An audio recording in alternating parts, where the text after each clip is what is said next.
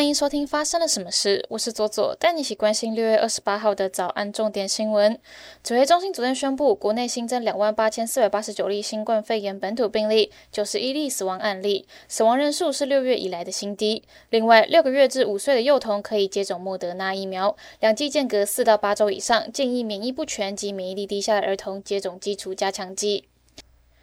经济部拍板调涨电价，平均电价涨幅为八点四趴，由每度的二点六二三五元调涨为二点八四五八元。其中将针对高压及特高压的产业用电大户，电价调涨十五趴，影响约二点二万户。小商店、低压用户及高中以下的学校电费将不调涨。住宅的用户一千度以下约占九十七 percent，也不调涨。住宅用电一千零一度以上，电价将调涨九 percent，将由七月一号开始实施。台电表示，对于 CPI 的直接、间接影响为零点零四三个百分点。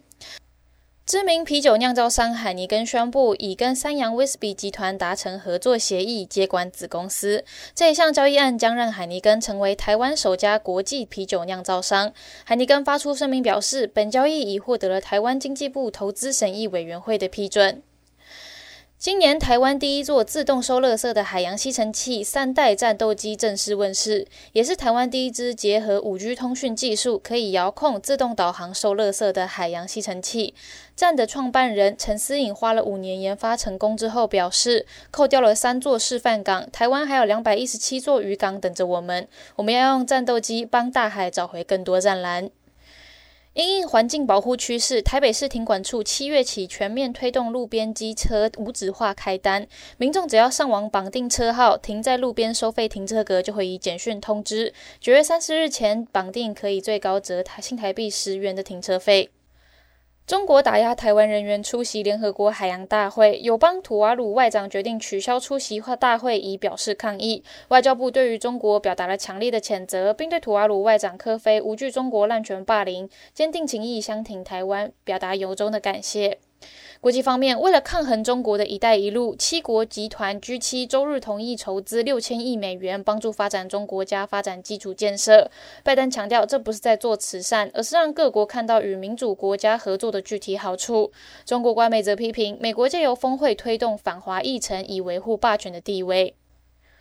美国推翻了堕胎宪法，保护权持续发酵。越来越多公司表明愿意支付旗下企业员工进行跨州堕胎，包含了亚马逊、迪士尼、摩根大通以及 Meta 等公司，都表示会负责医疗服务的旅游费用。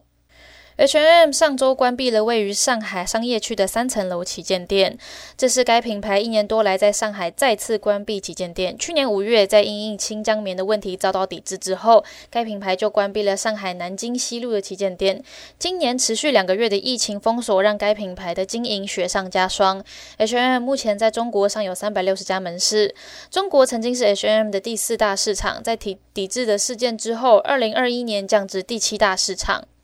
接下来我们来聊聊今天的发生了什么事。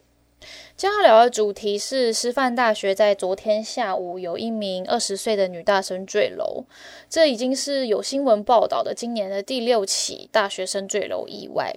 一月的时候是台大，二月是政大，四月是世新，五月是嘉义。根据董事基金会的统计，哦，台湾的学生有百分之二十左右有明显的忧郁情绪。在一九二五专线当中，十五到二十四岁的青少年。呃，有自杀倾向有接近百分之三十 percent，但是学校目前的辅导机制哦，是确是呃接不住这一些青少年的。根据呃儿盟的问卷调查，有高达四成的学生觉得无感，只有两成的人愿意走进辅导室求助。这凸显了什么样子的问题？就是目前成人所制定的自杀防护网没有办法得到青少年的共鸣，取得他们的信任，去引领他们开口谈论忧郁的问题。尤其在疫情之下，有很多学校远距上课，让心理辅导的资源直接面临中断的问题。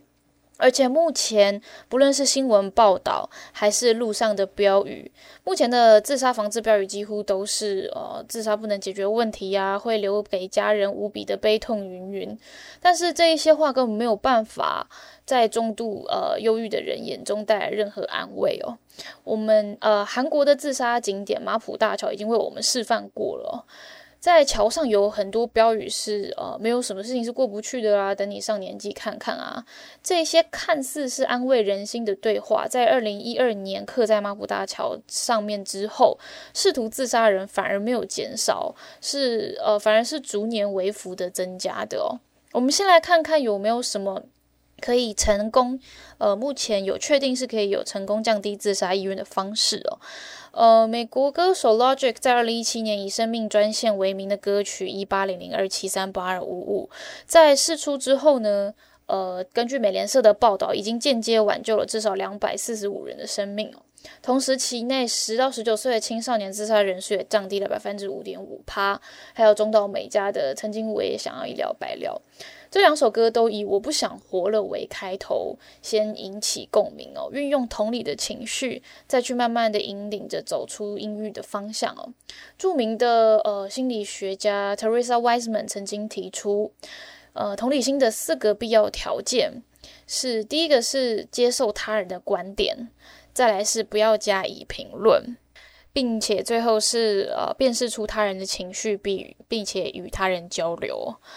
呃，同理心是看见别人掉进深渊，并且把自己类似的体验一起拿出来，站在与他人同样的地方一起感受。与其总是告诉别人事情还是会有希望，事情会好转，不如在别人愿意告诉我们一个很难过的事情之后说：“哦，虽然我现在不知道该怎么跟你说才好，但是真的很高兴你愿意跟我说，并且给他一个抱抱，因为回应真的很少让事情好转。”真正让事情好转的，往往是连接感。以上就是今天的发生了什么事。我是左左，我们明天见。